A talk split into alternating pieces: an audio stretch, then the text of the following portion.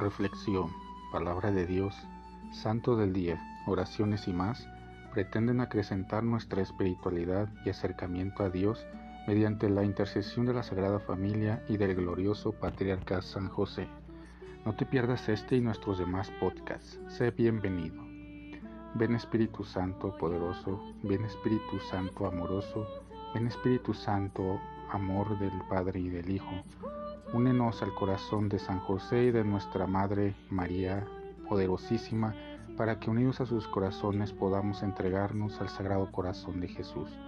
Danos la gracia de rezar cada día más y meditar tu palabra con más amor, con más fe y con más esperanza.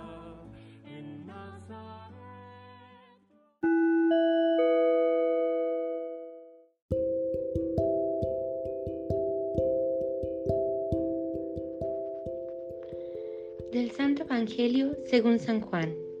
Gloria a ti, Señor. Al atardecer del día de la multiplicación de los panes, los discípulos de Jesús bajaron al lago, se embarcaron y empezaron a atravesar hacia Cafarnaúm.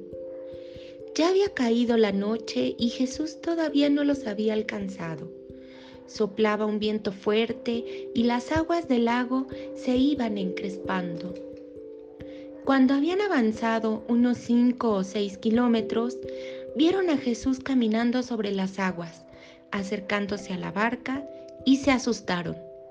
Pero Él les dijo, Soy yo, no tengan miedo. Ellos quisieron recogerlo a bordo y rápidamente la barca tocó tierra en el lugar a donde se dirigían. Palabra del Señor. Gloria a ti, Señor Jesús. Soy yo, no teman. Jesús evoca el nombre divino, tan cierta es esta expresión salida de sus labios.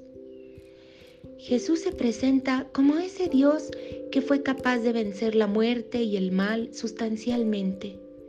El mar embravecido simboliza el mal que debe ser exterminado.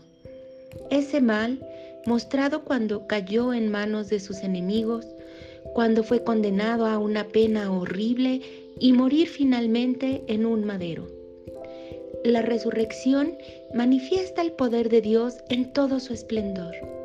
Jamás habría podido pensarse en un Dios enfrentándose cara a cara con la muerte y salir airoso de ella, demostrando al mundo su poder. Jesús demuestra que es el Hijo de Dios, se autonombra con la palabra impronunciable para los judíos comunes, osadía para algunos, reafirmación para los creyentes.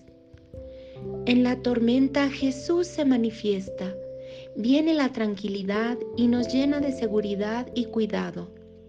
La forma como reacciona en el Evangelio continúa siendo actual y completamente real. Hoy sigue librando batallas contra el mal para rescatar a los suyos.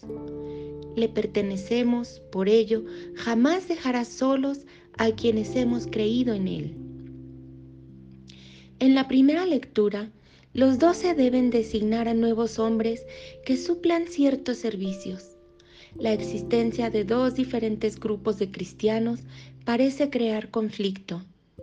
Ante este hecho, se deja en claro el número de las tribus de Israel, 12, contrastando con el número perfecto para los hebreos, el 7. Esta conjunción simboliza que la iglesia de Dios nació en la perfección. Por ello, cualquier problema ha de solucionarse para continuar con lo verdaderamente importante, la predicación del Evangelio y el surgimiento del reino de Dios.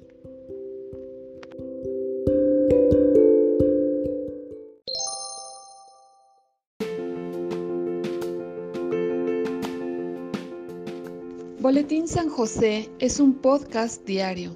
Síguelo para que forme parte de tu vida, te inspire y nutra con la reflexión de la palabra de Dios. Además, con Spotify puedes compartir este episodio y los demás con tus amigos en redes sociales.